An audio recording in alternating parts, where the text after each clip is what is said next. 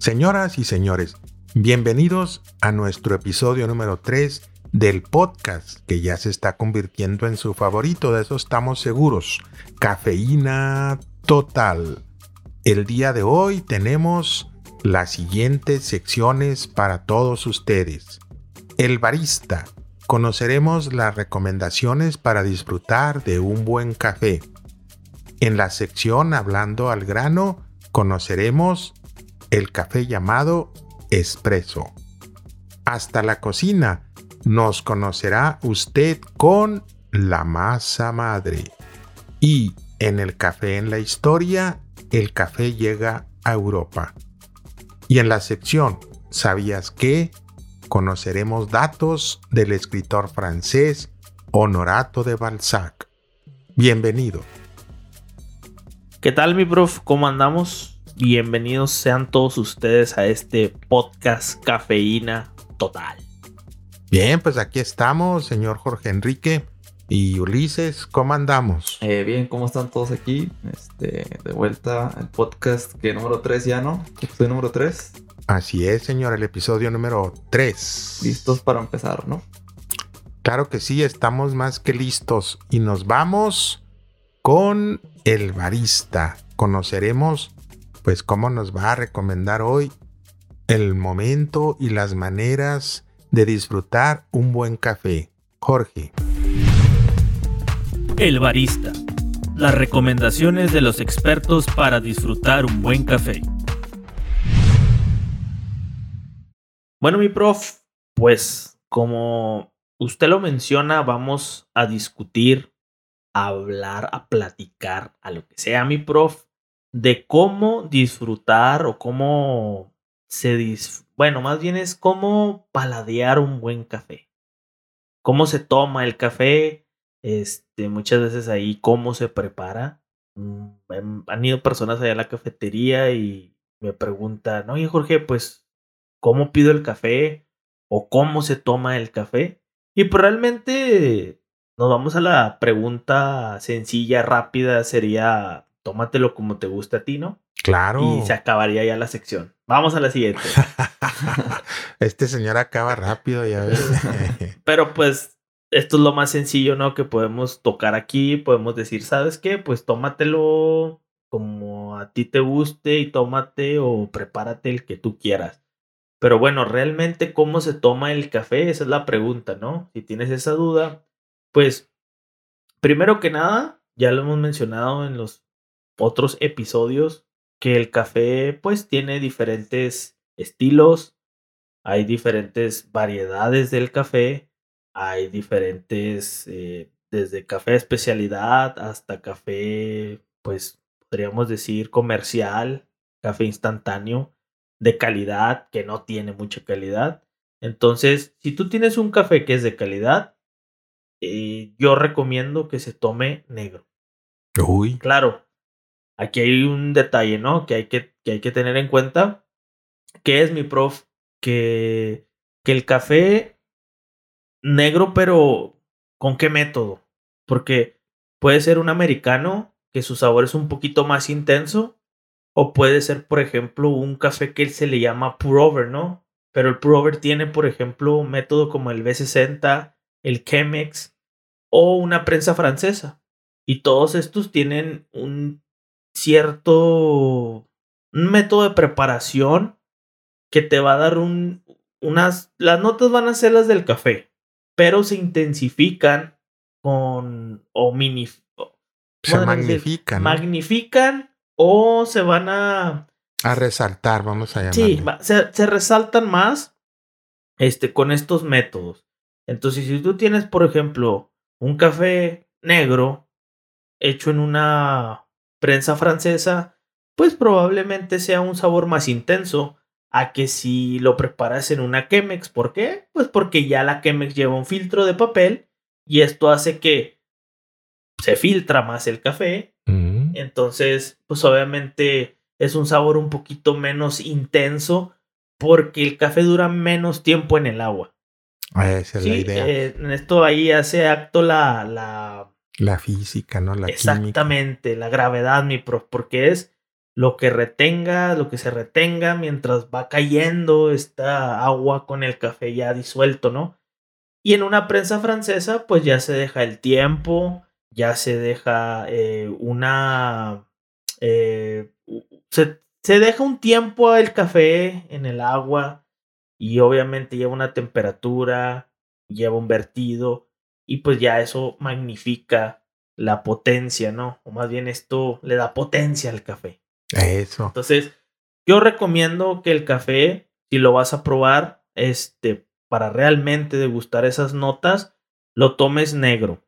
Ahora, no, pues yo quiero un cappuccino, yo quiero un latte, yo quiero un macchiato, yo quiero un cortado.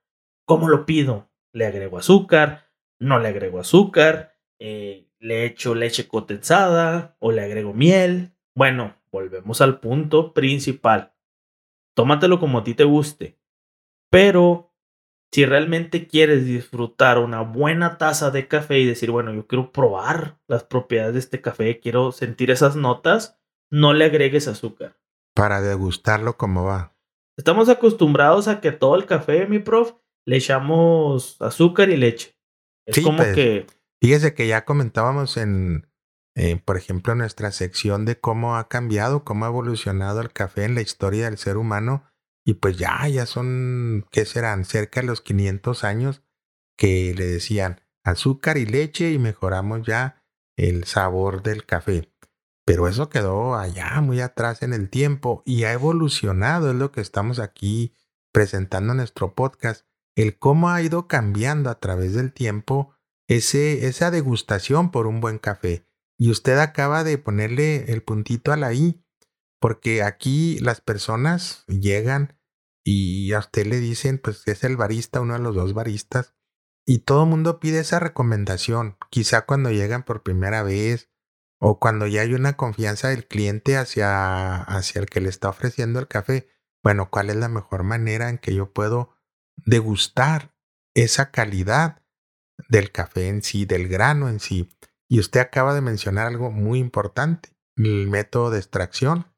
Exactamente. Entonces, bueno, dice, yo quiero probar esas propiedades que nos han mencionado ahorita, esas notas que tiene el café de especialidad, porque a donde estoy, a donde voy yo, me ofrecen ese café de especialidad y me dicen que tiene ciertas notas. Bueno, al principio yo sí te digo que lo vas a sentir muy intenso el sabor, muy amargo, muy ácido, depende sea. Este, el café, todo el café eh, tiene que tener estas propiedades. Tiene que tener cierta amarguez, amargura, Amargura. amargor. ¿Cómo le podemos decir para que esté Pues, bien dicho? amargura, ¿no? El- Amargura. lo que es el sabor amargo original del café, eso es. Amargura, acidez y Sí, ¿por qué tienes notas dulces también. sí. Entonces, obviamente a veces se balancea o predomina más una que otra. Y eso también tiene mucho que ver en cómo se prepara el café. Más adelante tocaremos estos temas de que, por ejemplo, ahorita vamos a hablar de lo que es el expreso, de lo que es el expreso, perdón, y qué, qué características debe de tener. Entonces, pues normalmente cuando te tomas el café negro y lo pruebas ahí en tu casa, que lo compraste ahí en una tienda, pues probablemente sí te sepa así como que, ¡oh, sabe horrible! Sí. ¿Sí?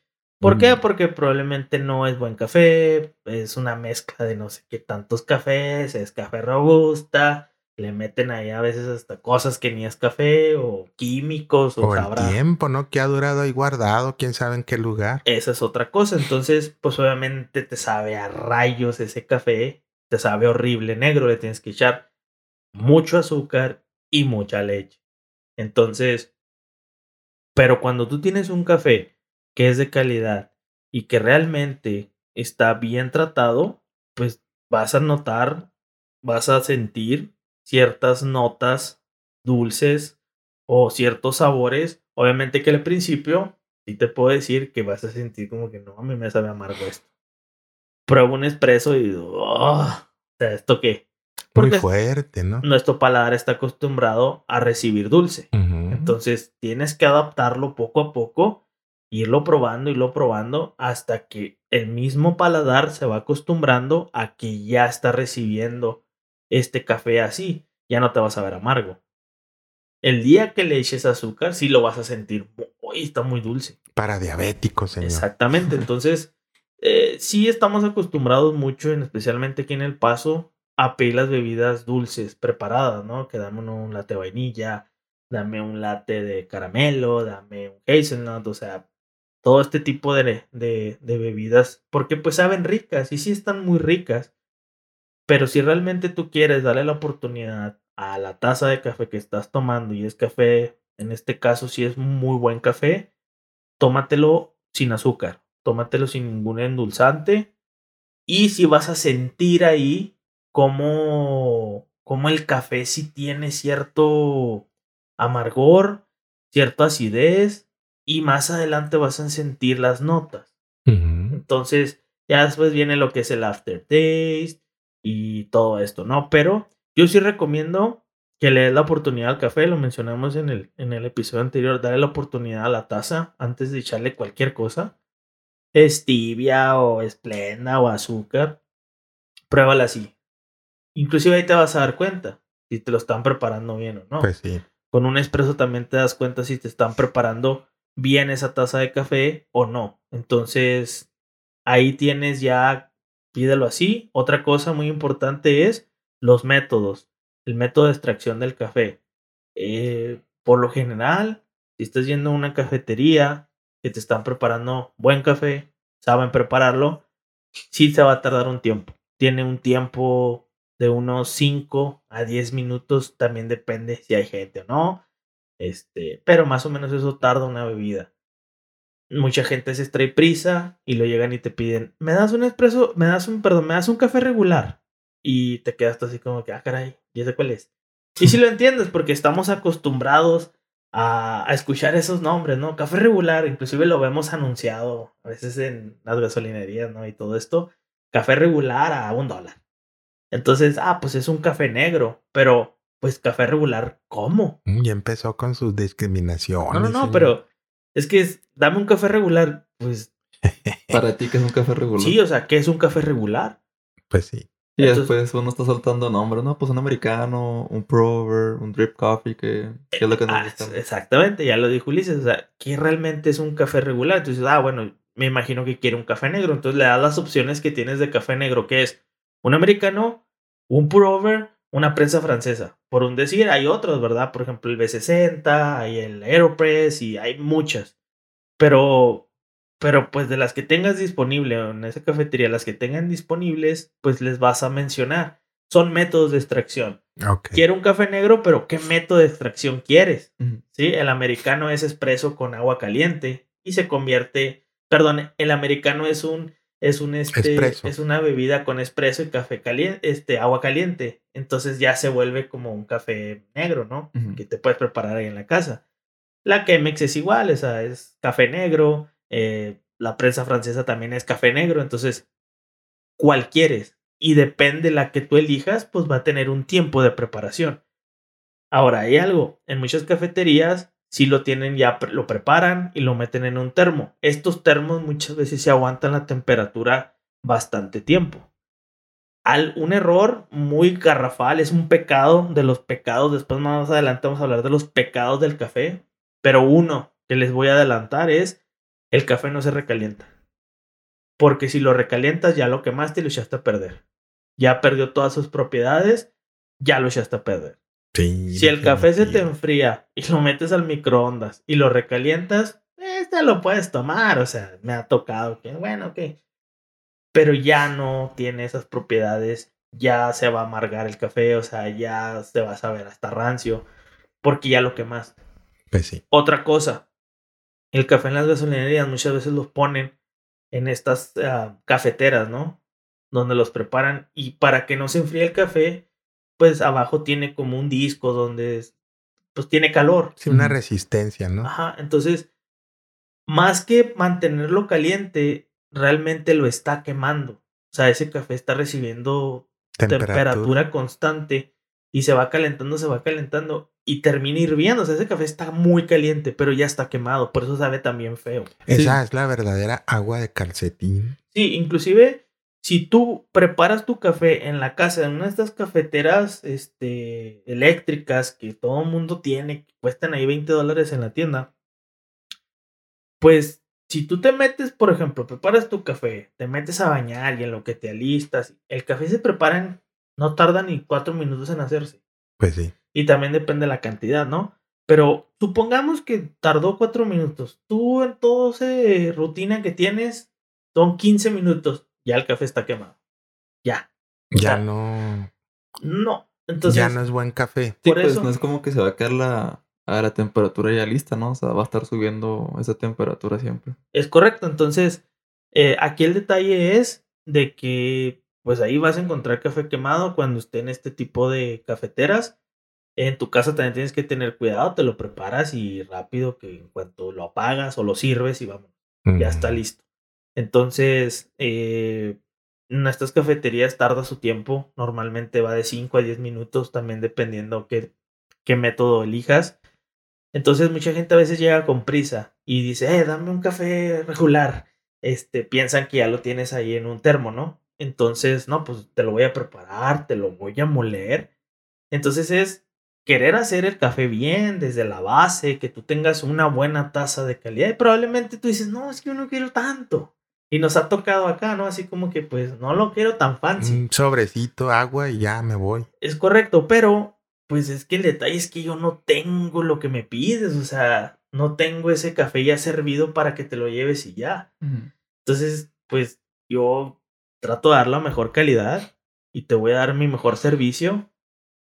Pero pues a veces si llevas prisa, pues probablemente no te quieras esperar esos 5 o 10 minutos para que te prepare un café. Pues sí. Entonces, también hay que tener en cuenta que el lugar que vas, pues probablemente no ten- lo tengan listo, porque no quieren, ah, en este caso nosotros, ahí sí voy a hablar por, por Santa's Coffee, pues no queremos poner en entredicho la calidad. Porque si probablemente te lo pongo ya preparado y no te sabe igual a cuando te lo hago así recién hechecito, pues probablemente dicen, ya le están bajando la calidad, ya están metiendo grano chafa. Entonces, pues la idea no es esa.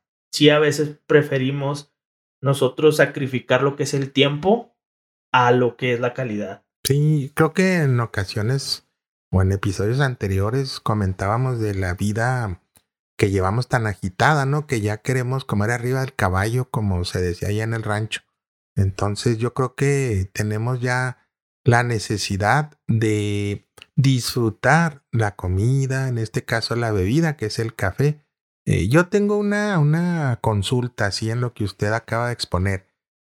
Eh, me imagino que hay cierta variedad en el sabor en cuanto a tomarse un espresso que sale de la máquina de espresso, una prensa francesa o una Chemex. ¿Qué hay de diferencia entre esas tres formas de disfrutar una extracción, vamos a llamarle así? Bueno, mira, con lo del expreso ahorita nos vamos a hablarlo en la siguiente, en la siguiente, ¿cómo se le llama? Eh, sección. Vamos a hablar de lleno de lo que es el expreso, que es un expreso y todo esto. Bueno, el expreso es una bebida así rápido, es una bebida de extracción que la extracción dura 20-30 segundos. Es muy concentrado. Eh, tiene un gramaje menor a lo que viene siendo el, el, la Chemex, por ejemplo, o lo que viene siendo la prensa francesa. Entonces, sí es muy diferente un, un, un este... Eh, mi profe, el profe acá se anda infartando. Acá un- una tos sospechosa, así como que pide tequila, señor. Sí, mi prof, el, el espresso, pues es, es una bebida más, más intensa. eh, la preparación es más rápida, por eso se llama espresso, viene de express. Este, pero las que más se parecen podría ser la Chemex y la prensa francesa. La Chemex lleva un filtro doble por lo general. Es como una, así parece florero, la forma. Entonces arriba sí se vuelve como para poner este cono que es el... Como un embudo, vamos Sí, a es llamarlo. como un embudo y arriba viene lo que es el cono, este El filtro. filtro. Entonces el filtro se moja, ahí va el café. Tiene mucho que ver también la molienda. Por lo general la molienda es un poquito abajo de lo que es la... ¿Cómo se le podría decir? Eh, La media, vamos a llamarle. Sí, o- el, el molido medio, un poquito más abajo. Más Está entera, entre- pues sale más entera. Está entre lo que es el entero, el course, y en medio está la mitad de eso. Ok. Entonces, si el café tarda un poquito menos, el agua tarda menos en pasar por el café, y esto ya viene siendo lo que es la gravedad. Lo que tarda en bajar el café y pasa, o sea, el agua, lo que tarda en, en pasar por el café y cae lo que viene siendo pues la parte de abajo de la, de la Chemex, Ujú, ya tienes el café ahí, como que dice, revuelto, mezclado con el agua. Ok. El tiempo pues va a variar, depende la cantidad de lo que estés preparando y de lo que tarde en caer. En la prensa francesa, por eso yo mencionaba ahorita que es un sabor más intenso, Oh, porque ahí el café está totalmente en contacto con el agua y dura un, más o menos son cuatro minutos para que se haga una buena extracción. Se mezcle el agua caliente con lo que viene siendo la, el, el café. grano. Y el grano sí es molido grueso. Sí es Oh, un molido ya grueso, el coarse.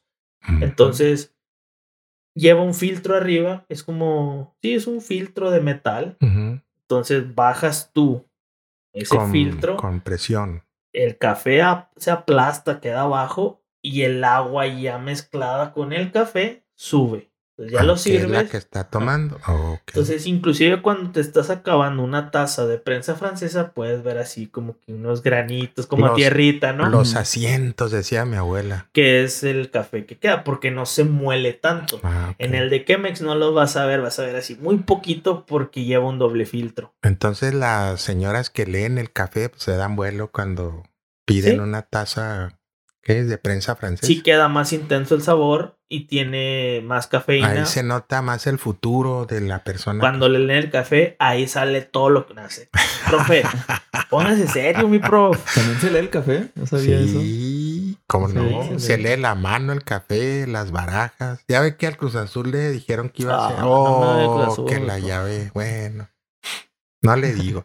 bueno, pues ya nos aclararon, al menos para mí, esa inquietud que sí está más concentrado en una prensa francesa. eh, por lo tanto, el sabor debe ser más intenso. Sí, inclusive hay más cafeína porque el café, entre más tiempo dure en el agua, más cafeína va a tener.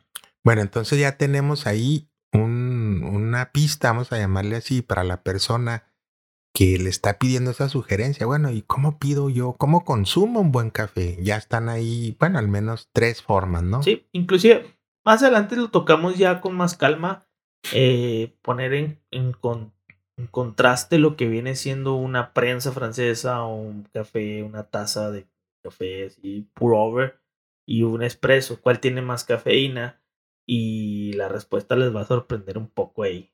Que a veces la gente dame un espresso porque traigo sueño, pero si realmente lo que quieres es más cafeína, pues creo que no estás atinándole.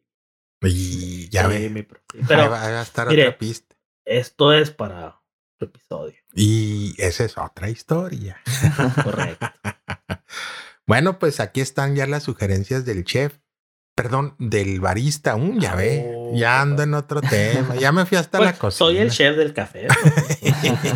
No está tan mal como usted dice. Bueno, de el barista que aquí ya nos está diciendo las maneras y pues yo voy con eso, ¿no? Que eh, se nos ha olvidado disfrutar cuando estamos ahí, ya sea en el café o en casa, eh, tranquilizar un poco esa prisa que llevamos toda la vida. Parece ser que eh, somos pilotos de autos de carrera, ¿no? A ver quién llega primero. ¿Por qué? No sé, pero queremos llegar primero. Entonces la vida debe ser más tranquila, disfrutar, que los sentidos participen, no nada más pagar y ya me voy, ¿no? Como dijo ahorita Jorge, que hasta el auto está ahí funcionando y voy arriba del tráiler y ya me quiero ir corriendo. Entonces hay que disfrutarlo. Aquí nos acaban de dar las maneras en que usted puede paladear las propiedades de un buen café. Así es que, pues, gracias en esta intervención, señor barista. Y aquí estamos a la orden. Todavía no me voy, mi profe. Me queda otra sección más y Sí. se acaba el turno. Aquí lo vamos a escuchar nuevamente. Así es que, pues ya estamos cumpliéndole. Ojalá que usted tome nota y nos diga más adelante qué sugiere, qué recomienda o si son preguntas o consultas, también para eso vamos a estar. fue una de las inquietudes por la que creamos este podcast, Cafeína Total, ni más ni menos. Así es que, pues gracias en esta primera sección y aquí nos vamos a estar encontrando. Y prof, no me voy, ¿para qué me empiezas a dar las gracias ya? No, no, no, la primera sección del barista, señor. Pues ya, ahora vamos a. Mándeme a la otra. Ya, si quiere, hacemos el doble play aquí como lo hacían ahí los de los del béisbol, ¿no? vamos a enlazarnos pues con Hablando al grano. Y aquí vamos a conocer a ese invitado que ya lo acaban ustedes de escuchar, que se llama El Espresso.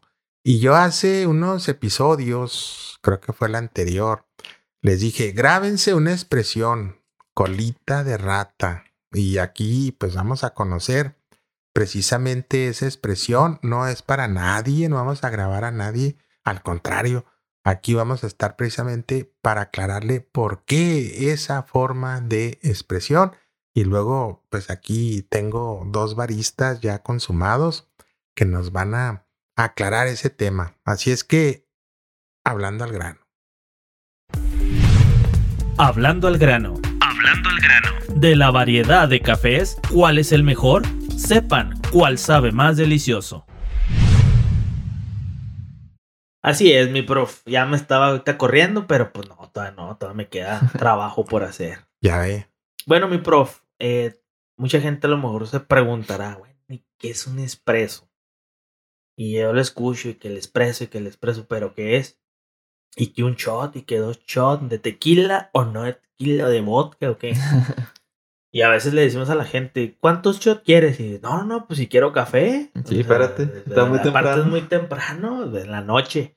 No, señor, de café, de espresso. Después del Angelus, dicen. Ah, no, no, sí, dame uno, dame dos. ¿no? Entonces, bueno, pues espresso es un método de extracción, primeramente. Eh, sí lleva el nombre, lo que es la bebida, pero principalmente es por el método de extracción. Y la otra es porque se creó una máquina, ¿sí? La máquina de expreso. Y no es expreso porque la gente le mete X. Sí. Que realmente, bueno, no está mal, pues, pronunciarlo. Pero donde nace, pues es en Italia. Entonces allá se le menciona espresso. Bueno, no sé si así, pero yo pienso que así. Espresso, ¿ah? con una pizza. yo quiero pensar que así le dicen. Entonces, pues bueno, es un espresso con doble S o con S, sí, si lo quieres mencionar. Espresso. Es una, es una bebida que se prepara en un corto tiempo. Por lo general va de 20 a 30 segundos. Y esto surge, mi prof, porque no sé qué traemos con la prisa. Pues la le gente, digo. Pues un método, y como ahorita les mencionaba, dura de 5 a 10 segundos una extracción para una taza. Eh, de 5 a 10 minutos, perdón. Entonces, pues la gente dice, no, ya me voy, entro en 5, no me puedo esperar y ahí me está Pues estoy esperando en mi jefe. Mi, en mi hora de comida, dicen. Ajá, entonces pues la gente quería algo más rápido. Entonces pues dijeron, vamos a crear una máquina que pues aligere todo esto. Entonces se creó lo que es la máquina de expreso y se crea en 1844 por Angelo Moriondo. Oh, Moriondo, nada más. Moriondo. Se dice que se crea como para una exposición y después de él pues la, la patenta, pero pues él ya no le siguió como con una marca o la empezó a comercializar como tal y pues se pierde en la historia, nada más se tiene dato de que pues Ángelo Moriondo fue el que patentó la máquina de expreso. Hasta 1901 llega Luigi, Luigi Becerra o Becerra o, o cómo se pronuncia en italiano. Debe ser becerra. Becerra, o algo así, ¿no? Becerra, yo creo. Becerra. Entonces, que él fue el que la convirtió en lo que más o menos vemos ahora. Obviamente no es así tan, tan nice, tan eléctrica ni nada, pero pues es más o menos la base de lo que tenemos, ¿no? Una caldera, ¿no? De agua. Es, lleva una caldera, entonces esta funciona por presión, que son los bares, eh, la temperatura del agua y pues obviamente esa presión pasa sobre el café, que es un filtro, una pastilla, y ahí lo que tarda en caer, pues ya se hace una extracción, pero pues la extracción es rápida, 20, 30 segundos y es muy concentrado, o sea, tienes lo más concentrado del café en ese expreso. Sí, entonces, ¿qué elementos debe tener mi prof? el espresso? A ver, Pues primeramente café, ¿no? Grano. una buena molienda. Por lo general se recomienda que sea buen grano de café porque también sí se va a notar. Vas a sentir demasiado amargo. Si es, por ejemplo, un café muy tostado o quemados, que los he visto, pues el espresso vas a ver muy, muy, muy amargo. No, ahorita se ve, ¿no? Se ve así como Sí, se ve. grasosito, medio raro. Se ve hasta. Como negro así, parece petróleo. Sí, Sí. la verdad se ve mal. Como aceite, algo así. Eh, debe tener crema, mi prof. Ahí es como un milímetro más o menos de crema. Este, esta crema lleva a veces como unas estrías así cafecitas. Quiere decir que ese, que ese espresso estuvo bien extraído. Correcto. ¿Sí? Entonces, obviamente en este espresso vas a tener lo que es dulzor, acidez y amargura. Y depende el tiempo. Por ejemplo, si es un, eh, un ristretto que es una es más o menos media onza de café, que es espresso, un corto, así se le podría llamar, un espresso cortito, chiquito, pues vas a tener lo más dulce del café. Y cuando le menciono dulce, no esperen. Piloncillo. Sí, o sea, no, esto no es azúcar. Dulce, podríamos decirlo así como que, para que me lo entiendan un poquito más, es menos amargo. Mm. Eso significa dulce, yo creo que en el lenguaje del café es menos amargo. Obviamente sí lo vas a identificar, que era lo que mencionábamos ahorita, vas educando el paladar y dices, ah, sí sabe más dulce. No, es como que, oh, no, sí, aquí me estoy aventando un postre. No es por ahí. Entonces sí sientes un poquito menos de, de acidez, un poquito menos de amargura y eso se refiere a que es lo más dulce. Ujú. Entre más tiempo pase, por ejemplo, de los 15 a los 20 tienes la acidez y ya de los 20 a los 30 segundos tienes lo que es ah, la amargura. Ahora, tenemos la temperatura que también juega un papel muy importante aquí. No puede ser o no puede pasar el punto de ebullición que son los 100 grados o 212 grados Fahrenheit. Así nomás. ¿Sí? Entonces, si la temperatura te está saliendo a 100 grados, estás quemando el café. Ya se quemó y ya lo echaste a perder. Ya no, sabe más. rico. También, esta temperatura, si sobrepasa por ahí más de los 30, aunque hay, hay un tipo de café que se llama lungo, que sí es una sobreextracción de un espresso. Ristretto son unos 15 segundos, espresso son de 20 a 30 segundos y el lungo es de unos 35 segundos más o menos. Y tienes ahí una once y media o más o menos, que es lo que sacas en el lungo, dos onzas por ahí. Este también depende cómo la tengas calibrada, pero pues sí vas a tener un café muy amargo. Con el Mm. lungo es un café muy amargo, es Se un pasó. espresso muy amargo, sí. Entonces, pues sí, este tienes que ver ahí más o menos qué es lo que quieres. El espresso perfecto anda entre los 20 a 30 segundos. Ahora, yo les hago esta pregunta. Muchas veces vas a cafeterías eh, Comerciales. Sí, que son unas cafeterías que son franquicia y a veces en cuanto lo estás pidiendo, terminas de pagarlo y ya tienes tu capuchino, por un decir, o tu latte servido. Sí, con un vaso de cartón con su nombre. Espérame, perdón, perdón. no tuve que contar los segundos para darme cuenta que no han pasado ni 30 segundos. Eso sí, si fuera un premio a la rapidez, ganan. Sí, Ganan, o sea, ellos ganan. son precoces. Pero ¿qué quieres? ¿Calidad o rapidez? Si tú quieres rapidez, ahí está. No, no busques otro lugar porque probablemente ya lo encontraste. Pero si tú quieres calidad, creo que ahí no es. Sí. Ahí no es, ¿por qué? Porque, volvemos al punto, 20 a 30 segundos para preparar un espresso. Esta es la base de muchas bebidas. Bueno, pero es en lo que entra el agua y sale, porque antes hay que moler el grano. Claro, claro. Es- eso dura en lo que pones el filtro y, por ejemplo, le das play, ¿no? Para que, para que empiece a salir el agua. Este, ahorita las máquinas ya son automáticas, ya las tienes calibradas a que, por ejemplo, le aplastas al botón, sale el agua y te va a dar una onza. Pues sí. Si está, aquí viene la calibración, que era lo que les mencionaba en los episodios anteriores y por ahí no sabes de lo que estoy hablando, puedes checar los anteriores. Y te vas a dar cuenta que también aquí viene lo que es la molienda. Entre más apretado esté o más fino salga la molienda, pues más tiempo va a tardar en pasar el agua por el café para que se logre la extracción.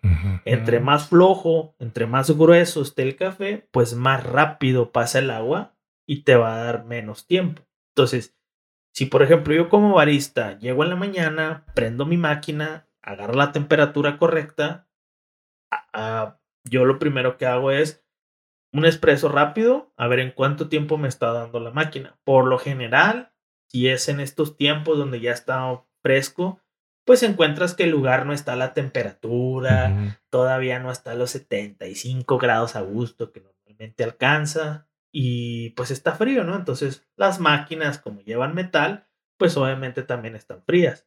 Entonces, pues vas a dar cuenta que el molino te va a tirar, no sé, ahí diferente tiempo, ¿no? Entonces me está dando 15 segundos. No, pues salió muy rápido. Entonces tengo que apretar esa molienda y calcular ahí más o menos hasta que me dé mi 20 segundos, 25 segundos, depende qué es lo que quieras. Cada barista tiene ahí sus, sus, sus su término medio, vamos sí, Sí, o sea, ahí encuentra el, el expreso entre 25, hay unos que se les gusta irse hasta 27, hay unos que se dan al límite 29, 30 segundos, pero es depende de lo que quieras y también depende qué tipo de café tengas. Porque si tú tienes un café, por ejemplo, muy intenso o muy tostado, pues sí vas a tratar de que sea menos el tiempo para que no te salga tan amargo. Mm, Estamos, entonces ahí, por eso les, les decía la otra vez que el barista no nada más es aplastarle un botón y ya. O sea, es saber preparar y sacarle todas las propiedades al café que tienes en ese momento. Sí, entonces estamos hablando de que cuando tú pones el café y sale a la temperatura, por lo general vas a ver lo que le llama al profe ahorita, que está emocionadísimo con la cola de ratón. ¿Cómo no? Salen unos hilitos. Sí, si está mal compactado, porque esa es otra. Hay lo que se llama tamper. El tamper es así como un pedacito de ah, fierro, ¿cómo se le podría llamar? Es como un sello, parece un sello. sí, como un sello. Un sello pesado. Metálico, ¿no? Donde eso es lo que va a hacer que, que el café que está molido se compacte y se vuelva como una pastilla. Esa pastilla, cuando tú la pones en la máquina, pues obviamente la presión que ejerce entre, le vamos a llamar el grupo donde sale el café y... Sale el agua ah, donde sale el agua, perdón, donde sale el agua, y entre el filtro que lleva la pastilla de café se crea esa presión. Entonces, inyecta la bomba, la, la, bomba a presión, este, andan unos bares ahí, son dos, tres bares, te no puede ser más. Este, ya empieza a extraerse el café. Oye, ¿no será ese el origen de la palabra barista, los bares? Puede ser, mi profe. Más que el bar ese de, de Viva Viva Jalisco, viva México. Puede ser, puede ser. Hay que investigar bien. Voy a investigar bien. Yo digo que eso es más correcto porque el café y bebida no se disfrutaba en bares, tabernas, cantinas. Óigame, ¿no? Pues, sí, a mí se me hace más lógico eso que, pues, que en un bar se, se no sé, se servía café. Pues también hay que ver de dónde nace la, la palabra barista, o sea, de qué idioma nace, porque a veces son traducciones. Viene de Italia. Ahora, Italia yo creo que es la cuna de lo que es el café, no, no que se cultive ahí, no surge, vamos, la planta de café ahí. Es como se industrializa. La preparación. Inclusive, todo el mundo dice que la cuna de la gastronomía, aquí está el chef, no me, no me va a dejar mentir, es Francia. Sí, es correcto. Pero otra de las cocinas, podemos decir que, no sé, de años y tradicionales, es la, la comida italiana.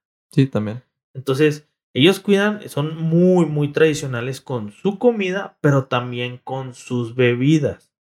El italiano es, no, no, no, el espresso es así, el cappuccino es así, y el latte es así. A mí no me vengas que le echas azúcar, que le echas esto y que la leche no sé qué. No, no, no.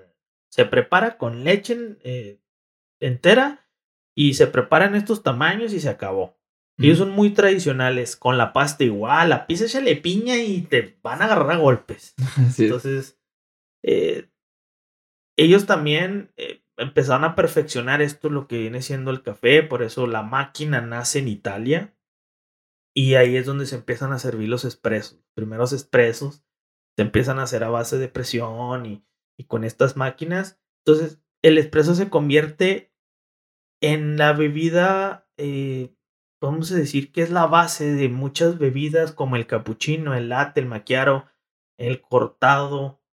Eh, ¿Qué otra por ahí se me escapa? El flat white nace en Australia. Pues, Pues güey, el americano que supuestamente se le da el nombre porque dicen que llegaban los soldados americanos en la Segunda Guerra a pedir un café y ellos le vertían agua, en eso sé Es que si agua hirviendo. Dicen que supuestamente llegaban y pedían un café, pues les servían un espresso. Y lo, no, no, pues dame más. Entonces un barista dijo, pues, ¿cómo le doy más? Pues le echo más agua caliente. Pues sí. Y lo rebajó y pues se convirtió en más café, ¿no? Entonces Sí, dicen Pues que para nace. ellos nace ahí el americano, el estilo de café. el latte viene de leche, de que tiene, tiene más leche, pero el latte se empieza a popularizar mucho acá en Estados Unidos. De hecho, somos muy fan del latte. Y sí, en cuanto tú piensas que el cappuccino es una bebida que tiene más, o sea, es como que, ay, dame el de la figurita, que es un cappuccino. Ah, O, o te, por, lo el ima- ar- por el arte late. te lo imaginas dulce. Y realmente el cappuccino no es una bebida que lleva dulce, sino el cappuccino, pues lo empezaron a comercializar de esa manera o el marketing por el nombre que lleva, pero pues realmente sí lleva poquita más espuma, pero se le llama la bebida perfecta porque está balanceado entre misma cantidad de leche con la misma cantidad de café, en este caso espresso. Mm. Más adelante platicamos a fondo lo que es el cappuccino, pero pues más o menos para que se den una idea de todas las bebidas que se logran con un espresso. Ahora, ahí va el, el detalle de todo. Si no sabes preparar un buen espresso, ya ya está a perder toda la base. Pues sí. Sí, Toda pues, la base. Ya no llegó a rico. primera. Si como barista no sabes preparar la base, pues ya, ya está a perder todas las bebidas. sí, no importa qué tan bonito te salga el, el- el- ya el dibujo, ¿no? Ahora ahí va- vamos a otro punto, que es, en este caso, el agua. Eh, ¿Importa el agua? Claro, el agua tiene que ser eh, buena agua, o sea, de buena calidad, y obviamente pasa por filtros. Por lo general son dos hasta tres filtros. Pero no tiene que ser destilada, porque tú quieres aprovechar también esos minerales que naturalmente tiene el agua. Porque ayudan mucho al sabor de lo que es el espresso. Si tú lo haces con agua destilada, ya no vas a ver igual. Entonces, si cambia un espresso con Sí. otro tipo de O agua. con agua que lleva mucha sal, pues te va a tirar diferente tipo de espresso. O sea, Uh. te va a dar un sabor, sabor. sí, un sabor muy diferente. Oh. Entonces, por lo general, llevan dos hasta tres filtros. Eh, muchos usan agua, las máquinas las puedes conectar a los garrafones, o sea, directamente, porque este, es- este tipo de agua chupa en el agua, ¿no? Ujú. Si tú lo conectas directamente al agua que lleva, eh, por ejemplo, en la ciudad, pues el agua conectado al agua, pues ya nomás le, pon- le pones los filtros para que pase por esos filtros y luego llegue a la máquina. Pero si le compras una, esos de garrafón, pues, Igual de puede. bien. ¿sí? Pero volvemos al punto. Tienes que asegurarte que esté bien filtrada, que no sea Ah. agua así baratona. Y... Entonces sí tiene mucho que ver el tipo de agua que tú tengas para tener también un buen, un buen espresso. Entonces, se se escucha mucho que, bueno, ¿cuál es el, el- bueno, la receta, no? En este caso se le llama el ratio, ratio, radio, no sé si se pueda pronunciar. No, creo que radio no está bien. La fórmula. Vamos a decirlo en español. Bueno, Ratio, creo pues que sería que. Ración sería. Es que tiene. Bueno, pues que matemáticas es diferente, porque pues de ahí viene Sí, esa palabra. el radio, pues lo No, radio diferente. Pero sí, de hecho, creo que sí está bien. El radio es como que No, la pues, fórmula o el porcentaje. Mm. Bueno, el, re- el ratio es 1, 2. ¿Qué es 1, 2? Cuando te lo ponen así. de bueno, uno a dos. Puedes preguntar, ¿qué, ra- qué, ra- qué ratio usas? ¿O qué radio usas? ¿O qué ratio usas? Oiga, si llegará gente así a preguntarle. Los que saben, Sí. muchas veces sí te preguntan. Ah, A mí me ha tocado una o dos veces que me preguntan qué ratio usas, porque ellos quieren saber, ahí les va qué es lo que quieren saber, es, vas a tener ahí una relación entre cantidad de café de que, que colocas y la que obtienes. Si es uno a uno, tú colocas, por ejemplo, eh, 20 gramos. vamos a decir 20 gramos, que se me hace mucho. 20 gramos y vas a obtener 20 gramos de café líquido. Ah, ok, ¿Sí? Ok. Hay unos de 1.5, o sea, 1 a 1.5 y hay 1 a 2, que es la más normal. 1 a 2. Si tú tienes eh, por ahí 18, pues vas a tener 36 gramos de... de o de sea café, que si usted producto usa, usa un ratio, dice usted, de 1 a 2, eh, 16 gramos está en su filtro de café, en la pastilla, vamos a Sí, llamarle. ajá. Y al verterle agua, tenemos una mezcla y le va a dar lo doble, van a ser 32 gramos, un shot. Sí. O sea, así le llaman a la medida, ¿no? Sí, te va a dar el doble. Sí, sí, cierto. Perdón, ya estoy haciendo las matemáticas mal, mi profe. No, no, pues así sería de 1 a 2, ¿no? Es correcto. No, Lo 18, doble, pues. sí. 36. Sí, Sí, pues. es el doble. Ajá. Ah, ok. Si metes 15, pues Oye, la 30. colita de ratón, ¿qué pasó? Ah, otra vez con la colita de ratón, mi Pues es que primero hay que explicar cómo sacar esa colita de ratón, Sí, todo el proceso. Sí, De- ya- eh, y esto es depende, porque también tiene mucho que ver con el grano que tengas. Si tú tienes un grano muy tostado, pues obviamente tienes que bajarle un poquito ahí a, la, a lo que es la cantidad. Si tienes un tostado medio, nosotros manejamos un tostado medio, pues usamos ahí la medida estándar, ¿no? Mediana. Pero también hay cafés que son tostado muy bajo, muy claro. Entonces, pues ahí tienes que saber potencializar y, y saber balancear ese, ese tipo de café, porque si no te va a saber muy raro. Entonces, tiene mucho que ver también con limpiar la máquina, darle su buen mantenimiento, porque también si no limpias las máquinas al final del uso, pues se va acumulando café ahí adentro. Y ese café pues se va haciendo como agrio. Le da un sabor Y- desagradable. Y te lo va a combinar cada vez que pongas ahí la pastilla. Entonces sí hay que se, se limpia, se purga antes de, de, de meter cualquier tipo de, de pastilla que le haces, por ejemplo, otra, vas a poner otra vez tu carga de café para el espresso, se purga para quitar cualquier excedente que haya quedado ahí de café. Salitre o algo así, ¿no? Sí, sí, sí, dejas correr el agua y, y luego ya se pone y se, tienes el espresso otra vez. Entonces, pues son muchas cosas, ¿no? Que vas, que vas viendo, pero más o menos el ratio normal es 1 a 2. Le digo ahí, 1 a 1, 1 a 1.5 y ahí vas viendo. Entonces, normalmente el que se usa es 1 a 2. Así es el... Ahora, la colita de ratón. Hasta que aparece. Metes la pastilla, pones a extraer tu agua ahí. Entonces, cuando va soltando, normalmente tarda de uno, eh, más o menos tarda como unos 4 a 5 segundos en que salga el expreso. Si te sale al minuto, al segundo uno o dos, algo está mal porque la, la, la extracción es muy rápida. Quiere De decir. que te va a salir aguado. Mm. O sea, el, el café te va a salir aguado y aguado quiere decir que te va a salir en menos de los 20 segundos. Pobre. Sí, sin textura ni nada. Exacto, o sea, se ve así como agua, ¿no? Hasta lo ves así como que... así- Como de esos que venden Como ahí. que nomás de- pintas agua así con café. Así se ve, ajá. los que venden que le aplastan play y ya. Quiere decir que tu café no está bien, eh, no está bien molido, probablemente está muy grueso de más Mm. y te está tirando... Va a tirar el estudio el, el chef. Sí, ¿no? aquí. No sé si, Un tortillazo. no sé si vamos a terminar el podcast hoy. Pues es que me tienen aquí en una esquinita. Pues, No, No, no, pues mañana te pongo aquí en medio. aquí. Mandamos al profe a la esquina y nos traemos al chef acá. Sí, que, que esté en medio de Para la que cocina. no nos vaya a tirar aquí el estudio porque vamos a Pues ver el estudio, pues. Ves Bueno, bueno, pero ¿dónde quedó Mickey Mouse? ¿Dónde quedó el ratón? Eh, Sin marcas, profe, por favor. Ah, de verdad.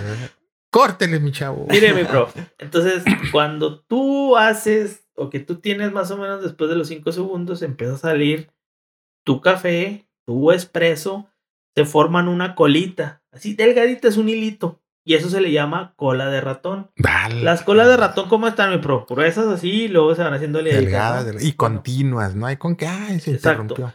Tiene mucho que ver la compactación, que es lo que les decía con el tamper. Si tú no compactas bien o compactas nada más de un lado, eh, no queda pareja esa cama de café. no le esa presiona pastilla. correctamente, ¿no? Exactamente, esa pastilla no queda pareja, pues te va, vamos a suponer que tú pones una carga doble de espresso, este, pues son dos, ¿cómo se le puede decir? Dos ranuras donde sale el café. De una te va salir bien pareja y la otra te va a empezar a salir como que goteos. Mm. Quiere decir que no está bien compactado. A veces sí es normal que de repente te, te empieza a salir correcta la colita de ratón y luego de repente como que medio gotea poquito. Pero pues es normal. Si ya ves que es goteo continuo así de un lado y luego del otro, es quiere decir que está incorrecta en la compactación. El filtro, vamos a llamarle. Entonces, por lo general te debe de, de dar eh, esa colita de ratón de cada lado, así delgadito. Y luego, obviamente, conforme va pasando el tiempo, o sea, los segundos, se va haciendo un poquito más grueso y va cambiando de color. Primero empieza así como un color así café oscuro y luego se va aclarando, se va aclarando hasta que termina como con un color dorado. Ahí ya te está tirando lo que es más o menos la crema y ya le está dando ahí la forma al café al cuerpo. Pues, obviamente en toda la extracción no vas a ver esa colita de ratón porque si no no obtienes la crema. Y es importante tener esa crema en el espresso. Si no obtienes la crema, puede ser varias cosas. No se hizo bien el espresso, no se compactó bien, probablemente es café de mala calidad o a lo mejor está muy alta la temperatura en la máquina. Todo entonces, eso hay que corregir. Todo eso lo tienes que analizar bien cuando tú recibas tu espresso, este, si estuvo bien hecho o no. Si está bien hecho, puedes probarlo y vas a decir, ah, tengo estas notas, tengo este sabor, tengo acidez, tengo amargura, tengo dulzura. Eh, eso se identifica en un, en un buen espresso. Fíjese, esto es como acudir a un restaurante. Aquí está un chef a mi lado eh, que le preparan su platillo, no sé, el que pidió usted, chilaquiles a la Lucy, por ejemplo. Y ahí lo están haciendo en su, a su vista, ¿no? Ahí enfrente de usted y mezclan y ponen y quitan y luego el queso. Ah, bien rico. Ah, se me estonjó, eh. Bueno, eh, equivale a esto porque el espresso, bueno, al menos en el Sandas Coffee, usted lo va a ver desde la molienda hasta que ya lo tiene ahí en su tacita. ¿Sí me Así explico? Sí. Entonces, eh, lo está viendo usted, le estamos dando aquí los puntos que hay que cuidar. Buena molienda, el, el grano sobre todo, que sea de calidad. Este, el cómo va a extraer ese espresso y al final pues lo va a degustar. Entonces, todo eso que le estamos mencionando, el color, la colita, todo eso, señor, es para que tenga un buen espresso y lo disfrute como debe ser. ¿Qué más nos quedó en el tintero, decían los antiguos? Pues ya para terminar, a veces la gente se fija mucho en las máquinas o en este caso de que qué marca es. Pues hay diferentes tipos de marcas de, de, de máquina expreso. Las más comunes son Sanremo, Morsoco, que creo que es una de las de alta gama y muy caras. Es como que la Lamborghini de las máquinas. Y sí es una muy buena máquina, pero yo siempre he dicho, eh, la máquina no hace al barista, sino el barista controla la máquina. Mucha gente piensa que por tener una máquina de alta gama y super fregona y tengo el Lamborghini de las máquinas, pues de nada va a servir si no lo sabes preparar, no la sabes utilizar. Entonces puedes tener una máquina chiquita así, hasta de casa y probablemente le puedes dar. Obviamente para un negocio sí te vas a meter en muchos problemas porque pues en un negocio sí necesitas algo comercial porque le estás metiendo mucha carrilla. Es de que usarla, usas a diario y una vez más adelante les platicaremos una anécdota a las veces que se nos ha descompuesto y a ser un borlote. Pasar aceite, decimos, ¿no? Y no es muy sencillo encontrar alguien que te la pueda arreglar porque muchos no la conocen. O o hasta sea, las partes también. y las partes para conseguirlas. ¡Eh, vengo el Auroson de las máquinas! No existe eso. Entonces, Muchas piezas es vienen de Italia o así. Ajá, es mandarlas pedir y a veces no están aquí en Estados Unidos y tienes que mandarlas pedir hasta Italia y comunicarte con tu, con tu fabricante o distribuidor y pues, es un borlote, ¿no? En italiano hablan de una maquinina, se me descom- no, te entienden, ¿verdad? Sí, no. no parlo Ah, italiano. No sí. italiano. No la parla. decir así, como Entonces, sí tiene mucho que ver, dame obviamente una muy buena máquina pues, sí ayuda, pero no lo es todo. Si tú entras a una cafetería y ves que la máquina es así como oh, una maquinota que ocupa todo el espacio ahí, pues no, no te desanimes y quiere decir que a lo mejor es, es un mal, una mala cafetería. O sea, espérate a juzgar, a que recibas tus bebidas. Yo lo que hago cuando voy a una cafetería, pido un espresso. Lo primero que pido. ¿Me das un espresso, por favor? Para pruebo, digo, Saber cómo lo preparan. Está rico, está padre. Bueno, sabes que dame tal bebida y luego ya más adelante ves, pido la bebida de la casa. Porque pues ellos tienen sus métodos de preparación o las bebidas que ellos crean. Y pues también es bueno, ¿no? Darles la oportunidad de ver, dame qué es lo que preparas, cuál es tu especialidad, quiero probar. O sea, esa es la idea, ¿no? Si vas a pedir a todos lados lo mismo de siempre, pues no realmente no estás aprovechando el lugar. ¿no? Muy bien, pues ya aquí están varias recomendaciones para disfrutar de un buen espresso. Bueno, ahora sí, mi prof, si me quiere correr, darme las buenas noches, las gracias, no sé qué me está diciendo. No, Pues ahora señor. sí, ya, profe, ya se acabó mi trabajo hoy. Al contrario, va a tener que trabajar horas extras porque nos vamos a ir hasta la cocina. ¿Cómo la ve? Pues vámonos, mi prof. Y ya estamos aquí con Ulises Alberto Rodríguez Ceniceros y nos va a decir de la masa madre. Hasta la cocina. Hasta la cocina. Consejos del chef para preparar con los mejores ingredientes los alimentos y cómo paladear su contenido.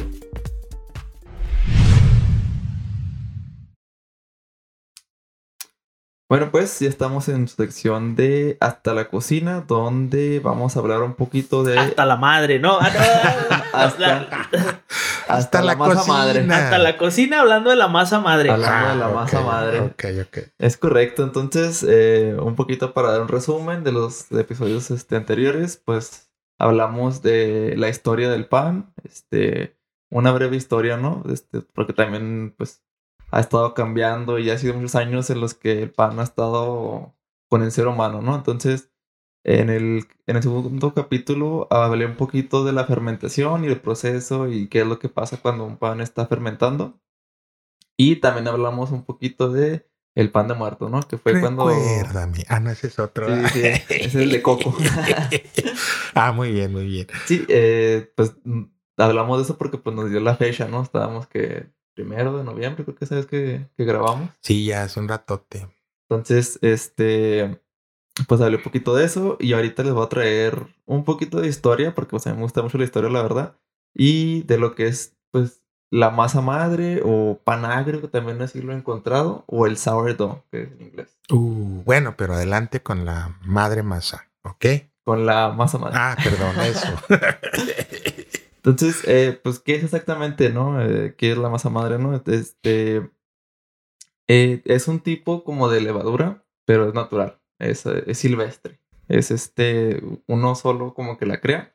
Entonces, no se, no se tiene como que una fecha exacta cuando se dijo, no, pues, él fue el primero que la empezó o él fue el primero que se le ocurrió hacerla, sino que realmente se tiene como que estimado pues que se hizo junto cuando la humanidad inventó todo lo que es ya la, la- ya las granjas y todo ese rollo para, para la, la palabra, ¿cómo se llama? La agricultura. Ah, ok. Nace Entonces- con la agricultura, pues, también la masa madre. Sí, desde que los seres humanos pues se establecieron, hicieron granjas, pues más o menos ahí se tiene estimado que se hizo ese tipo de masa. Cultivan, Cultivaban trigo y de ahí sale, ¿no? Sí, sí, sí, pues eh, de la misma harina y todo, ¿no? Entonces, eh, pues se dieron cuenta que al dejar la harina con el agua, esta creaba unas burbujas y hacía como que una reacción y pues dijeron, ah, pues a ver, ¿qué tal si la cocinamos? Y pues vieron que se creaba un pan así, era muy, yo creo, muy rupestre ese pan, ¿no? o sea, no era así la forma que ahorita vemos del pan así redondito y acá. Ujú. Este, pero pues era un pan que ellos hicieron, ¿no? Entonces dijeron, ah, pues está rico esto, esto está muy rico. O sea, y solo se creó. Solo. Ay, ay, hay un pan. Sí, o sea, No, no, Ah, pues en, sácalo. en o sea, la forma en que, se cocinó. Ajá, sí, o sea, solo de que pues nomás juntaron la harina y el agua y sabes como y ya con eso vieron que había una reacción. Y dije, no lo metieron al horno ni nada. Pues no, porque no había hornos, pero Mu- Mucha gente comentó que un horno silvestre. quizá fue un, un accidente, ¿no? Comentan ahí la gente que le gusta escribir sobre este tema, que quizá alguien ya había mezclado esa harina, ¿no? Esa, eh, ¿qué le llamamos? Polvo de trigo con agua y quizá por accidente se le cayó ahí una tortita o algo a las brasas o a la- al fuego y dijeron, ah, caray, aquí ya vamos a producir toda una fábrica. No, no es cierto. En Egipto, bueno, eso de que en Egipto supuestamente surge lo que es la, o sea, aprenden a fermentar y que es donde nace como que el pan un poquito más ahí de que, ah, aquí descubrieron lo que es la masa, bueno, lo que es la fermentación. Mm, Pues, Tal vez. Muchos este, dicen de que tal vez lo que pasó que en donde guardaban la harina Sí. eh, puede que se haya quedado un poco de agua o algo así y eso haya sido como que la reacción y como se dejó varios tiempo ahí y lo vieron y dijeron, ah, pues, ¿qué es esto, no? Vamos a cocinarlo. Sí, las culturas más antiguas como, bueno, la más antigua Era probar y a ver qué Mesopotamia. ¿no? Sí, Mesopotamia, y luego nos morimos. ¿no? Oye, se, se murió al, al feo. No sé cómo se llaman los se murió. Híjole, bueno, pues no, ya no hay que probar eso. Entonces, vamos a hacer otra cosa. Sí, Mejor no, ya no. Sí, pues es que Se ensayo es normal. Pues no sé, a lo mejor es por la fermentación. Se ¿Qué quedó echaste? fermentado. Pues le eché ahí veneno de rata que hay ahí pues, para aderezar. Unas Entonces, cucarachas, a ver qué tal, ¿no? pues, creo que no fue buena opción. Este, no, sí, pero más o menos se tiene como que esa anécdota de, De cuándo se cómo creó el surge. Entonces, pues la masa madre ha estado presente casi, casi desde los principios de la humanidad, ¿no? Entonces, eh, entonces, pues, ¿qué es, qué es la masa madre, no? Entonces, eh, pues es un ser vivo realmente, es, es, es, este, es una bacteria realmente, eh, como la levadura cuando más o menos la estaba explicando, es un tipo de bacteria que uno la, la hace con harina y agua. Esos son los ingredientes. Los únicos que necesitas son eso, es eso, ¿no? Harina y agua. Es casi casi como si tuviera un Tamagotchi, pero en la vida real. Ah, ok. Los Tamagotchis eran esos juguetitos en los que eran así como una bolita y usted les daba de comer y los paseaba. Y, Tenía que alimentarlos, que Y era si- lo, sí. lo y más si no los alimentaba, pues se morían, ¿no? Ah, En el videojuego, en el, en el juguetito, ¿no? Y acá pasa lo mismo, o sea, usted junta la harina y el agua y tiene que esperar. Es un proceso más o menos largo de 5 a 7 días, dependiendo de qué es lo que anda buscando usted para el sabor del pan, ¿no? Este. Entonces, usted le tiene que estar dando. eh, le quita a esa masa que hizo y le agrega más harina o más agua y así, ¿no? Entonces le tiene que estar como que, entre comillas, dando de comer a esa masa, ¿no? Hasta Mm. que llega al punto en el que casi casi es el doble de lo que se empezó. Y este, y ya está lista para usarse, porque si no, si así la quiere usar desde el principio, este, no va a agarrar el pan, o sea, no se va a inflar, no va a hacer efecto. Ah, Entonces tiene que esperarse tan siquiera cinco a, más o menos cinco a, este, como siete días, más o menos. una semana, diríamos. Más o menos, sí. Mm, ok. Entonces, eh, no solo esta levadura o esta masa madre cambia la textura del pan, este, este, si- sino también tiene como que una reacción química, ¿no? Este, muchas cosas de la, de la panadería, de la repostería son casi, casi química. Entonces, eh, es un equilibrio muy natural entre lo que es la bacteria y este, la levadura, que es este, pues todos los, los químicos que se implementan en la masa madre, ¿no? Entonces, es casi, casi como si se estuviera comiendo un germen o algo así, ¿no? Eh, pero la gente se asusta, mi chef, aquí con eso. No, no, no, o sea, O sea, pero no se están comiendo nada malo. O Sí, sea, o sea, Pues, al, la- al contrario, es, el- es más natural que una levadura comercial, ¿no? Que le Por- venden en sí, cualquier pues lugar. es lo más natural que se va a encontrar. Porque hay personas que pueden decir, no, es que eso es un germen y ya ven que, que no, el gluten y... ah, entonces, No, Pues, es- realmente son cosas que el mismo cuerpo hasta puede generar. O sea, es como... eh, sea, ahora, la, la fermentación estamos- puede ser un proceso que incluso podemos lograr. Bueno, no, quiero decir, todos los seres humanos, los alimentos, los fermentamos en nuestro estómago, Ah. intestino y demás, Y y luego ya se aprovecha. oiga, óigame, pero ya ando bien fermentado. Yo, me estoy inflando mucho ya. Unos 25 años de fermentación. Mucha masa madre. Ya, ya tengo mucha madre de esa yo acá. Entonces, ¿sabe qué? Me pro- ya no me den de comer porque Uh, ya no la. me alimento. Me ando Entonces- fermentando muy feo. Harina, agua, y ahí está usted vigilando. ¿Qué es lo que hay que vigilar? Que no se derrame, que no cambie de color, que... Eh, pues también hay que tomar mucho en cuenta la temperatura. Si, por ejemplo, está muy frío, eh, pues puede que sí funcione, pero se va a tardar más tiempo, casi casi el doble más o menos. Eh, tiene que también que vigilar de que realmente eh, se haya mezclado bien toda la harina, toda la masa para que se empiece como que a hacer una fermentación ahí mismo. Y también se requiere mucho el oxígeno este, y pues el agua, o sea, cuánta cantidad de agua y de harina también.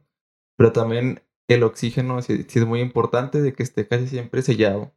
Ah, o sea. Porque si le entran otro tipo de pues, bacterias o cosas así, pues puede que ya no, Ah. ya no agarre esa masa, ¿no? Entonces, en el recipiente que va a preparar la masa madre tiene que estar hermético, sellado, pues. ese, sí, O, exactamente, ya ve, otro tip, otra recomendación. Muy bien. Entonces, eh, y es algo que se puede hacer en tu casa, ¿no? Entonces, eh, esta masa madre es tan especial que te, te- te- te tiene como que un registro de que hay una masa madre que tiene más de 100 años. O sea, se puede comer más de 100 años Santo Dios. y realmente no tiene así como que un fin de que, no, pues voy a hacer una masa madre y me va a durar esto. O sea, usted la puede mantener casi infinitamente. o sea, Oh, 100 años, señor. ¿Cómo la ve? Yo escuché una historia, no sé si aquí el chef la vaya a contar ahorita o ya me adelanto, no sé.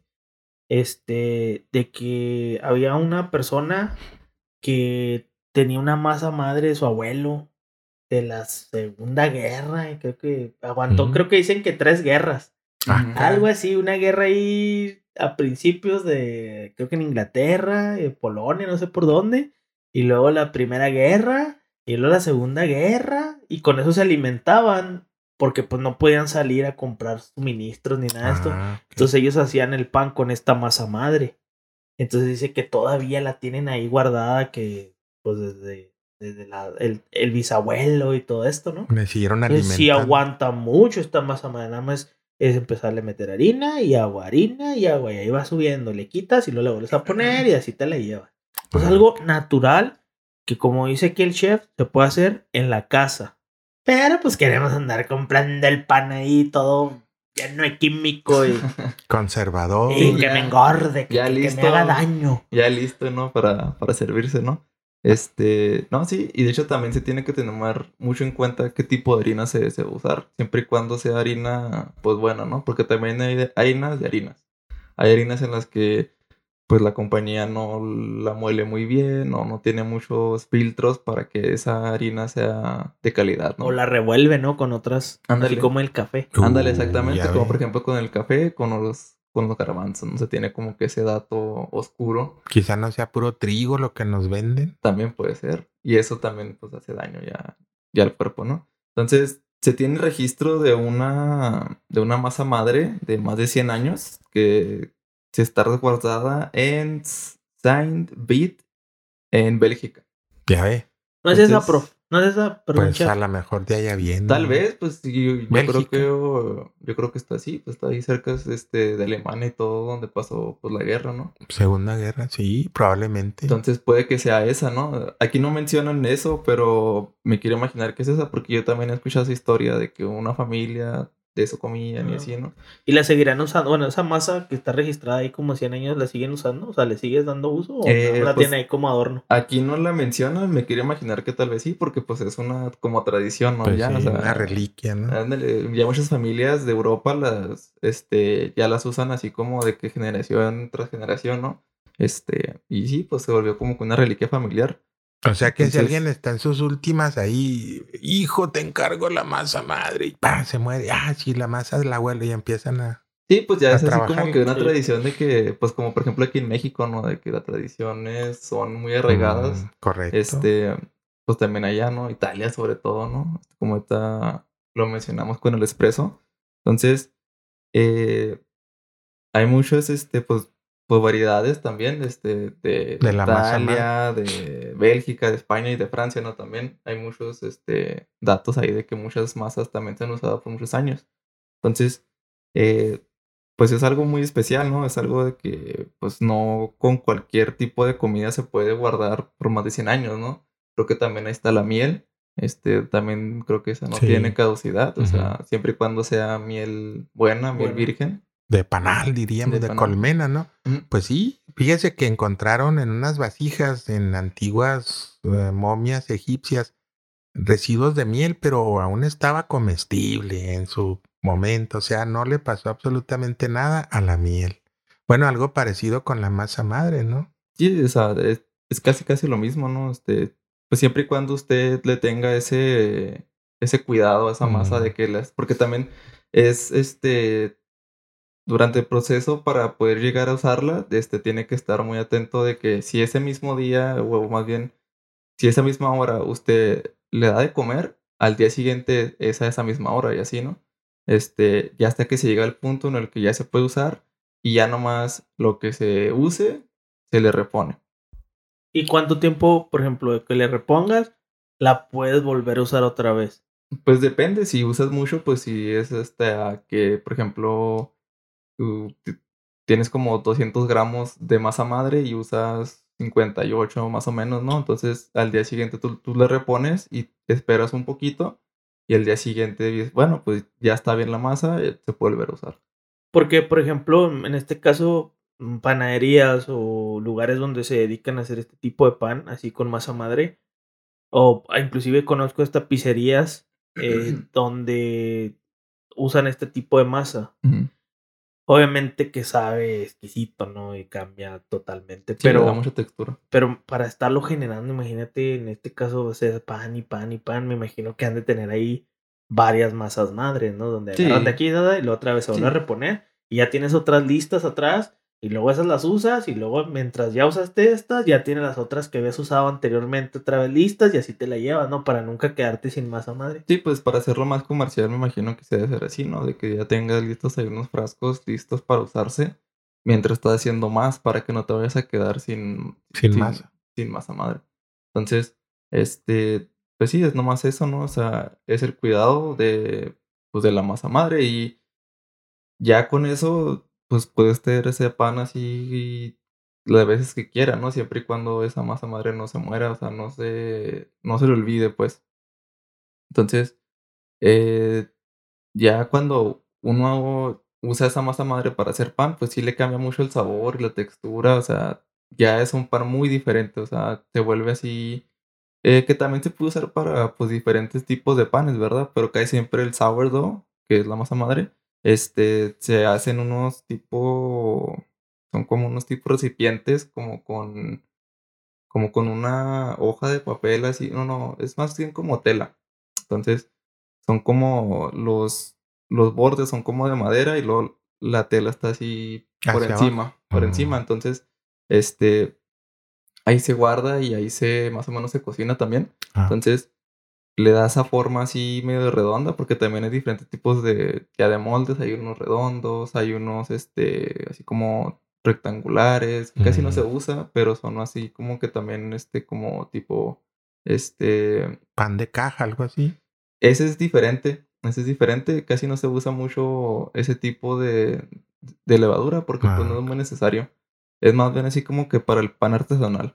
Ándele, pues. El pan de que si lo quiere hacer así tradicional, ni siquiera usa máquina para, para hacerlo mix, o sea, para... Para mezclarlo. Ajá. Ok. Entonces, eh, entonces, pues sí, o sea, la masa madre pues se maneja desde hace años y de generación en generación, desde que Europa pues más o menos este, lo ha agarrado así, ¿no? De muchos lugares los han agarrado como tipo ya una tradición. Una pregunta, ¿el pan de masa madre se conserva más que, por ejemplo, un pan? Me imagino, bueno, naturalmente creo que la respuesta sería que sí. Pero en este caso, por ejemplo, un pan que te encuentras ahí en una, no sé, en una tienda, en Walmart o así, que sabes que pues no creo que le metan masa madre. No. No, ¿de dónde? se- Se ve bonito y todo porque pues lleva el molde y pues sí se ve así como que antojable. y Le ponen ahí su, su empaque así transparente para que veas el pan.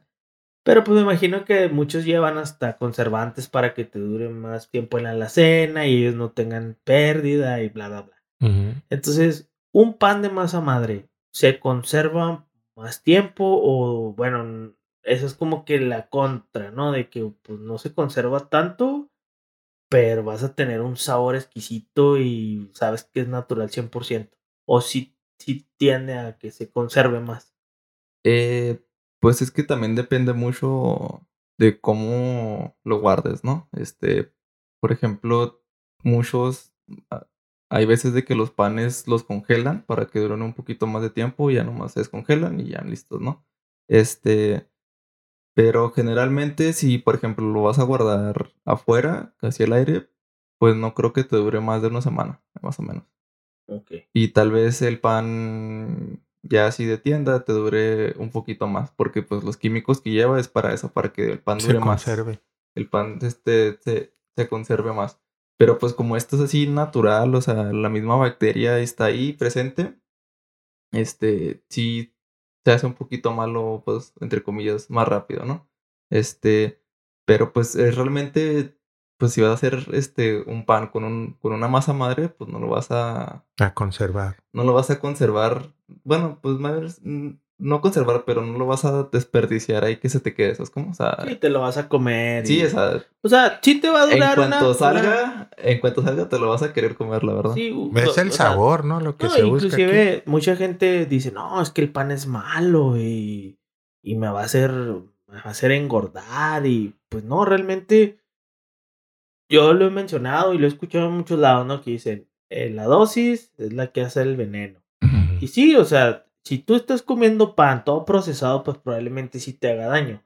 Pero si comes un pan orgánico y bien hecho, obviamente tanto vas a tener sabor y vas a tener una, un trigo pues, bien ahí en, en ese pan, pues probablemente si te comes tu porción diaria no te va a hacer daño, no es como que, y ya, olvídate.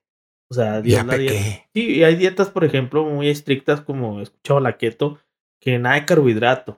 Entonces, pues, bueno, este tipo de restricciones a veces son contraproducentes porque te provocan esa saciedad y cuando de repente vas a comer ahí poquito, te dejas ir como gorda en tobogán, mi profe. O sea, te vale. O sea, y órale, y te avientas los carbohidratos de la semana. Entonces creo que pues poquito y ahí te lo vas y a veces ese pan es para toda la familia o lo vas, lo vas seccionando y te comes un pedacito en el desayuno y así te dura toda la semana y rico mi Como de. Bueno, Con- aquí. con tu cafecito del. Sandas ahí Entonces, a un lado. mm, Rico, rico. Aquí el, el chef nos dio el detalle, ¿no? Esto aparece desde que la humanidad está organizada. Vamos a Bueno, mi llamarle. chef, ¿y cuándo va a haber un sourdough ahí, pues? no, pues próximamente, de hecho también por eso quería sacar ese tema, porque también, pues son cosas de que sí, este, pues se tiene que tener mucho cuidado, entonces, entonces este, a veces estamos haciendo otras cosas, otros, eh, pues otras cosas que, que vamos a tener para el café y pues a veces se pierde ese tiempo para poder prepararlo, ¿no? Pero pues sí, realmente sí, sí me gustaría sacarlo ya próximamente a futuro para tenerlo ahí, ¿no? Y para que la gente lo pruebe sobre todo, ¿no? Pues Porque la verdad fíjese. sí es un pan muy rico. Si usted Ya dijo, prepara, ya el- dijo. si usted prepara el pan para todos los elementos o la harina para todos los elementos ahí de Sandas Coffee, pues quiere decir que va a llegar el momento en que vamos a necesitar esa masa madre eh, marca Sandas, ¿no? Vamos a llamarle así. Para tener ese sabor que andamos ofreciendo a la gente y esa frescura sobre todo, ¿no? Que aquí no andamos con que eh, un ejemplo, un sándwich, que no, pues, ¿de dónde agarramos el pan? Pues ahí de la marca esa del, de la tienda del señor Gual, ¿verdad? Tráigase. No, no, no, no. Aquí, aquí se, o el osito. Aquí se hace, aquí se fabrica, aquí al horno, como debe de ser, de una forma artesanal. Y ándele su buen pan para su sándwich, como debe de ser. No, y si cambia el sabor. Sí, a como cuando no. es algo comprado de congelado o, o a veces ahí tiene químicos a cuando es un pan fresco. O sea, sientes luego del sabor y la combinación, obviamente, con todos los ingredientes demás. sí. Entonces, eh, que era lo que mencionábamos en el podcast anteriormente, que tiene mucho que ver la calidad. Obviamente los tiempos, a veces dices tú, ¿qué prefiero yo? ¿Sacrificar ese tiempo o sacrificar la calidad? Para nosotros la respuesta es bien sencilla, es sacrificar el tiempo. Y a veces, pues sí esperemos que la gente nos entienda un poquito que se tarda más de lo normal, porque el sándwich no está como que ya armado y nomás lo meto a calentar y te lo doy. Muchos lados a veces ya están así. Todo está armado nada más para ir juntando ahí más o menos los ingredientes. Lo meto ahí un poquito al horno para que quede caliente y vámonos, ya está listo. Entonces creo que también ahí es un poquito decir, bueno, mira, yo no soy fast food, yo no soy comida rápida y, y pues te voy a dar, te lo voy a preparar lo más rápido que se pueda. Eso sí, eso sí, nosotros nos, nos comprometemos a meterle la, la, la velocidad más rápida, ¿no? Lo que más podamos. Todo el acelerador, pero bien hecho. Porque a veces por hacerlo rápido, pues no lo haces bien. Pues sí. Y tampoco queremos que quede mal hecho. Entonces, pues el hacer el pan, aquí el chef llega temprano, hace su panecito. pan. Y pues tiene su proceso. Tarda ahí, que mi chef? Como unas dos horas en que quede listo una barra de pan. Mm, sí, más o menos. O sea, si no uso masa madre, este, pues sí, realmente sí se tarda dos horas más o menos. Este, y eso es cuando, por ejemplo, a veces tengo que hacer pan mientras estamos pues en servicio, ¿no? Este, que a veces quiero hacer más para tener lista, ¿no? Entonces, eh, sí, a veces se tarda dos horas o hasta a veces más. Ent- Entonces, eh, pues sí es un proceso medio largo. O sea, sí se tarda mucho a veces en que, pues dejar de que el pan repose y la masa y todo ese rollo. Sí, no es abrir el paquete. Sí, ajá. Entonces, sí, a veces es, oye, pues tardamos poquito porque está haciendo el pan o muy raras veces se nos ha acabado el pan, menos de que, sabes que nada más tengo este tipo de pan porque sí se terminó, sí, ha, ha pasado, ¿verdad? Pero tratamos de que siempre haya pan, existencia, pues, para evitar el... Pan, quedarte mal. Pan, así cantaba un paisano. Pero pues a veces el crear y juntar estos ingredientes, poner todo y que se vaya ahí a la panini y toda esta onda, pues sí tarda ahí un tiempo. Este, lo mismo con el café, tarda su tiempo, tiene su proceso, pues queremos respetar eso. Correcto. Sí, luego, este, como lo mencionabas también, de que pues ya tenemos es, en la mente de que, ah, pues como otros restaurantes son así de rápidos, pues también este tiene que ser igual. Y realmente no es así porque pues cada restaurante es diferente, o sea, cada concepto es diferente, son como las películas, ¿no? No necesariamente todas las películas te van a gustar, ¿no? O sea, también por eso hay géneros. Entonces, eh, también hay que pues entender de que a veces una compañía chica, un establecimiento familiar, como en este caso Sandas, pues no tiene ni el personal, ni mucho menos la maquinaria para poder hacer ese tipo de cosas, de que salgan así supermente rápido, ¿no? Por, y realmente pues nos enfocamos, este, como ya lo hemos dicho, pues en la calidad, ¿no? De que siempre sea lo mejor de lo mejor, ¿no? El sabor, señor, la verdad. Que Sí. ahí cualquier jurado le va a dar un 10 precisamente. La verdad, el, el hecho de que a veces vale la pena la espera por lo que vas a recibir. Obviamente esto ya entra en los gustos y no, yo sí quiero el, el pan ese chafa que me compré en tal lado. Ah, bueno, pues está bien, se vale, o sea, no, no. Tampoco Sí, es pues, cada quien. o yo quiero mi café del, del Otso, o quiero mi café del, del, del Circle K. Pues se vale, o sea, una vez fue un señor enojado de que, oh, ¿por qué? Si ahí mi compadre llega con su ollita de café y nos vende a todos ahí en el chido y pues está bien, o sea, eh, te gusta, se vale, tampoco es como que te tengo que forzar a que tomes este café, es como Que los te tenga que vinos. gustar. Eh, si te gusta el vino más barato y ese es el que te gusta porque está dulce, está bien. Sí. Pero probablemente si vas con una persona, con un sommelier o alguien que ya le sabe los vinos y le dices, no, mira, este vino, entonces si no es vino de alta calidad, está bien, tómatelo si te gusta. ¿Quieres aprender de buenos vinos? Mira, vente. Es lo mismo acá, nosotros te estamos ofreciendo, a ver, ¿quieres saber cómo se prepara el buen café? ¿Quieres saber cómo se hace un buen pan? Pues mira, ven, déjame te explico, mira, lleva su proceso, por eso se tarda, por eso a lo mejor tiene un precio un poquito más alto de lo que encuentras en las tiendas, porque ese es otro error. Más adelante lo, lo, lo podemos tocar a fondo, de que empiezas a comparar, de que, bueno, pues si en la tienda el café me sale a tanto, ¿por qué acá me lo estás dando a tanto? Oye, espérame, es que en la tienda no venden este café, Pues sí. o no lo preparan así. Entonces, o en, en tal lado venden un lonche y cuesta tanto, sí, pero ellos no hacen su propio pan. Entonces, también eso tiene mucho que ver y también tiene mucho que ver también al precio que a veces encuentras, porque estás recibiendo cosas de calidad. Entonces, pues ya hay, ya hay una variación importante. Así es. Pues hoy conocimos la masa madre. Y ya nada más para terminar, pues es eso, ¿no? O sea, la masa madre ha estado desde que el hombre ha estado como tal. Entonces, este, eh, lo que hace la masa madre, pues cambia la textura, el sabor, este, también las burbujas que se hacen con el, con el dióxido, este, y la fermentación cambia mucho. eh, es un proceso largo, es un proceso que tiene que tener mucha paciencia, pero el resultado es muy rico y realmente muy recomendable. Pues sí.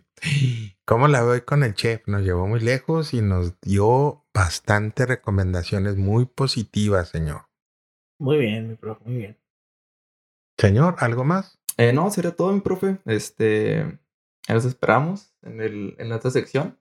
¿Ya listos? Ya estamos listos aquí en nuestro episodio número 3 y nos fuimos hasta la cocina y pues la verdad, el cocinar, el entender cómo se hacen las cosas bien en la cocina, pues lleva también un proceso y aquí estamos precisamente para conocerlo y dárselo a usted en nuestro podcast aquí bien, bien, bien, bien alimentado, como dice el señor chef, ¿no? Y sobre todo, entre más natural sea, más sano. Así es que gracias, señor Ulises, y aquí estamos. No, ya sabe, aquí estamos también.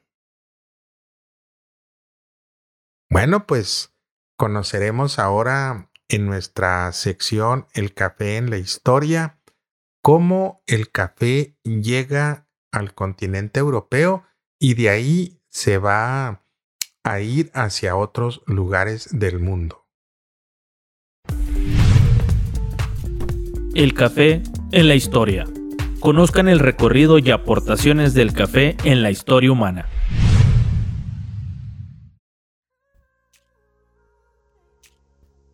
En Francia, las cafeterías fueron el sitio donde se reunían artistas e intelectuales. Por ejemplo, Honorato de Balzac escribió sobre los efectos del café lo siguiente. Las chispas llegan al cerebro y la caballería de las comparaciones se despliega con magnífico galope. Todo esto después de consumir grandes cantidades de cafeína. Después de la inauguración del café Procopé, las cafeterías fueron visitadas por mujeres, donde les ofrecían pastelillos, chocolate y un producto importado desde Turquía, los croissants panes que recuerdan el cuarto creciente de los turcos vencidos en Viena. Se prefería el café al vino, pues al abusar de su uso, este resta energía e incluso se puede perder la conciencia quien así lo hace. En cambio, la cafeína mantiene a la persona atenta y así nacen las llamadas sociedades del café. En Europa, se exageró el consumo de bebidas a base de alcohol, cometiendo faltas sociales. En cambio, la cafeína mantiene alerta a la población. La sociedad europea vivió grandes cambios sociales al visitar las cafeterías. Las modas incluso eran exhibidas y presumidas en estos lugares. Verdaderas historias de amor se pueden iniciar en un café. Los marineros comerciantes y agentes de bolsa llegan a partir del siglo XVIII a los cafés para dar inicio o cerrar contratos y negocios. Para el año de 1689, el café cruzó el Océano Atlántico para abrirse el primer establecimiento en la ciudad de Boston. El teniente francés Gabriel Mathieu de Clou logró seducir a un amante del rey de Holanda, quien mantenía ocultas algunas plantas de café, entre otras en el jardín botánico holandés, y transportó con grandes peligros y hazañas una planta de cafeto a las posesiones francesas en América. La cuidó en una caja de cristal construida especialmente para que esa planta sobreviviera el viaje por el océano y evitar se deshidratara. Ese cafeto, cuando después de días sin viento se quedaron con poca agua para beber, el militar Matthew regaba parte de su ración a la planta de café. Un marinero holandés que viajaba en la tripulación del barco reaccionó molesto. Con esta espada que ha combatido piratas, destruiré esa planta que pertenece a mi país y no permitiré que un miserable francés tenga el honor de ser el primero que lleve el café al nuevo mundo. Y descargó su golpe de espada, pero por el estado de embriaguez en que se encontraba ese marinero francés, por consumir grandes cantidades de vino, solo arrancó una pequeña rama. Matthew luchó con el marinero salvando la planta del café.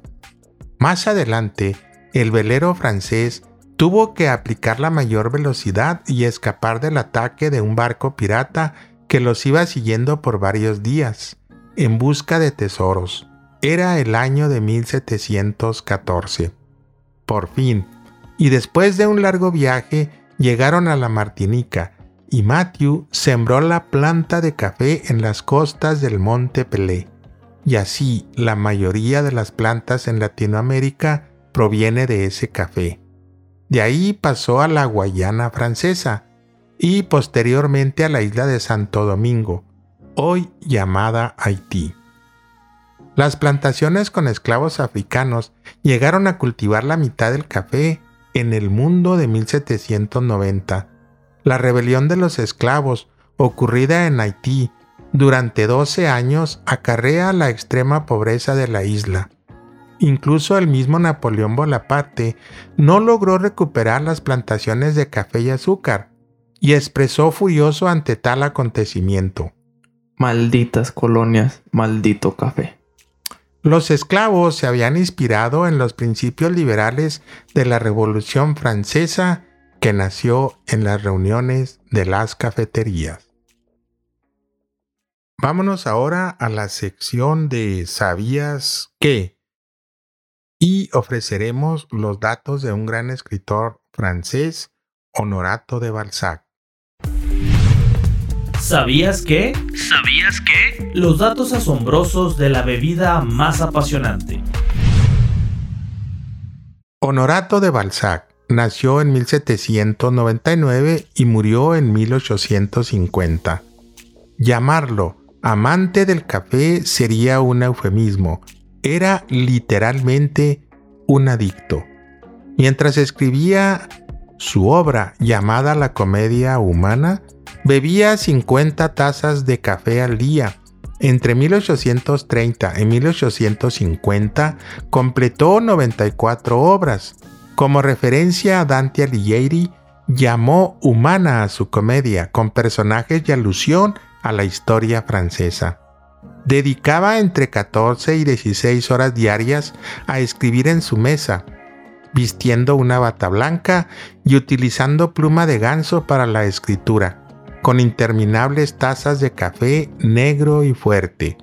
En el año de 1830 publicó en un artículo al respecto en una revista francesa. El café se desliza en el estómago y de inmediato se siente una emoción general.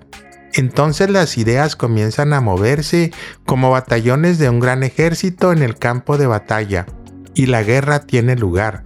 Los recuerdos vienen galopando, corriendo, llevados por el viento.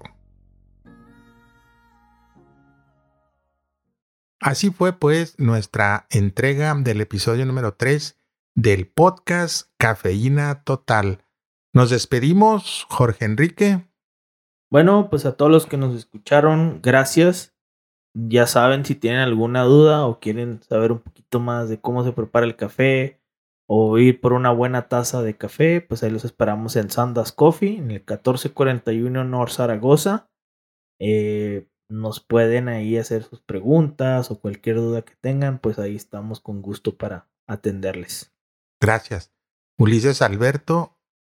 Este, no, pues muchas gracias a todos los que nos han estado escuchando. Este, ya unos datos muy interesantes este episodio, un poquito largo, pero pues muy interesante, ¿no, profe? Así es, señor, y pues agradeciéndole su preferencia en nuestro episodio número 3 de nuestro podcast Cafeína Total. Y como siempre les decimos, nos vemos en el café.